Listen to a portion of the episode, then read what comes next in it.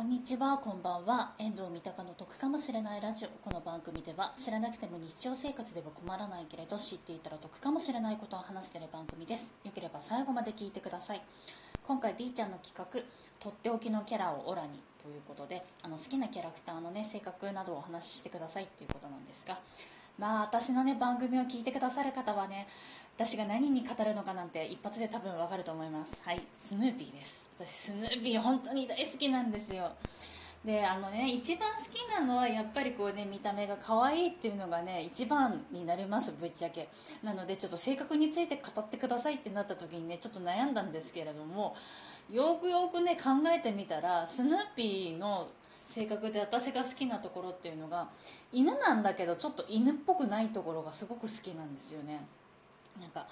飼い主のチャーリー・ブラウンのことをちょっとなんかバカにしてる部分もあるし自分のことすごくナルシストだしなんか自由奔放っていう感じでなんか犬なのにどちらかっていうと性格がなんか猫っぽい感じっていうのがね割と好きっていうのがありますね。だからそういうギャップみたいなのも割と好きです。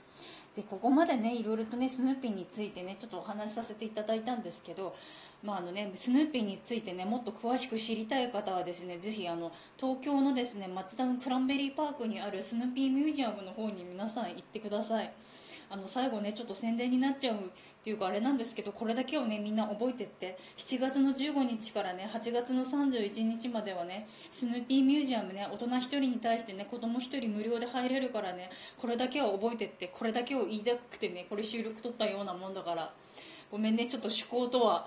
あのずれてしまうんですけれどもはい。ということで聞いていただいてありがとうございました。あの他の人たちはきっとねまともな内容を話してると思うからねみんなあの他の人のねとっておきのキャラをオラニーのね収録聞いてください。じゃあ失礼いたします。